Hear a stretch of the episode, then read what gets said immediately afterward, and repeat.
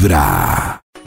Y resulta que hoy hablando un poco de relaciones, de la diferencia entre las relaciones, hemos pensado mucho en las cosas que uno debe tener comunes en pareja para sentirse bien. Por ejemplo, la temperatura. Si a uno le gusta el aire acondicionado y al otro no, eso es gravísimo.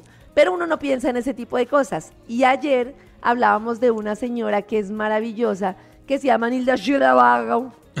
Nilda Shirabaliglo Oh. que es una señora que es como experta en relaciones amorosas, pero lo ve como de forma muy práctica.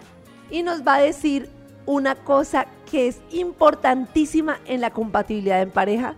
Escuchen y verán. Hay un tema interesante que es cuál es la distancia adecuada para construir una relación de pareja. Y a algunos eh, les gusta más la fusión y a otros les gusta más la distancia. Eh, ¿Cuándo es que funciona mal? Porque destruye. Y cuando, por ejemplo, a uno le gusta la distancia y al otro la fusión, entonces no hay compatibilidad. ¿sí? Karen Pero es, eh, eh, esto hay que saber cuál es la repercusión. Cuando a uno le gusta la distancia y a otro le gusta la cercanía o la fusión o la casi fusión, entonces uno lo va a vivir como una, asfixia y el otro lo va a vivir como una libertad. O sea, esto se puede regular o simplemente es incompatible el modelo y entonces mejor nos dedicamos a elegir a otro personaje.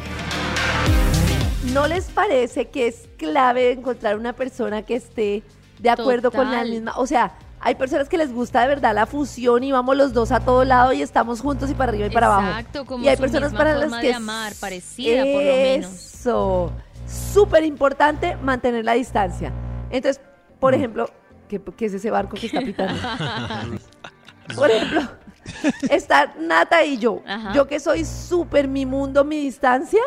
Y Nata No, que yo me es súper muero. fusión. Yo me voy a sentir súper triste porque Karen nunca me para bolas, nunca tiene tiempo, no es tierna, cariñosa, no me consiente. No, yo no puedo.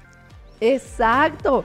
Ustedes, ¿qué tan? O sea, Oh. siendo 100 pegaditos, pegaditos y siendo uno despegados, despegados. No, mentira, 10, para que no se confunda. Uno a 10. 10 pegaditos, pegaditos y uno despegados, despegados. ¿En qué escala se encuentran? Y yo creo que yo soy un 7.5 de pegadita, pegadita. De verdad, yo diría nadie que es un hasta 10, 8. nadie es un Nadie 10. es un Un 10.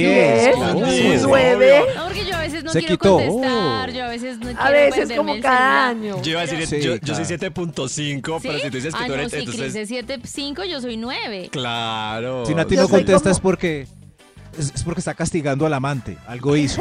No es porque no quiera ser independiente. Puede ser cinco, cinco, sí. Yo, yo me considero como 4. A mí me gusta mucho mi espacio, mucho. No, sí soy Pero 9 entonces. Me gustaría que nos contaran a propósito de esto si les ha pasado que tengan o sea, cómo se encuentran en compatibilidad con su pareja. Ustedes quieren mucha cercanía y ellos poca, qué tanta cercanía les gusta y de 1 a 5, pues qué tanto se consideran. Porque me ¿Será parece que- una compatibilidad de lo que dice ella súper importante, es que querer Mm. cercanía o no es muy determinante en una pareja. ¿Será que el, el número de Pereque es el que da la resta de esa incompatibilidad?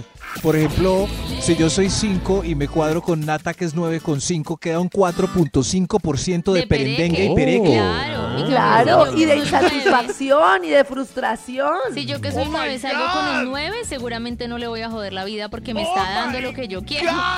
Pero voy a hacer una pregunta. En los oídos Ay, de tu corazón. ¿La está cual? pregunta! No, que si será que hay más mujeres que buscan cercanía y hombres que la buscan lejanía o no tiene nada que ver.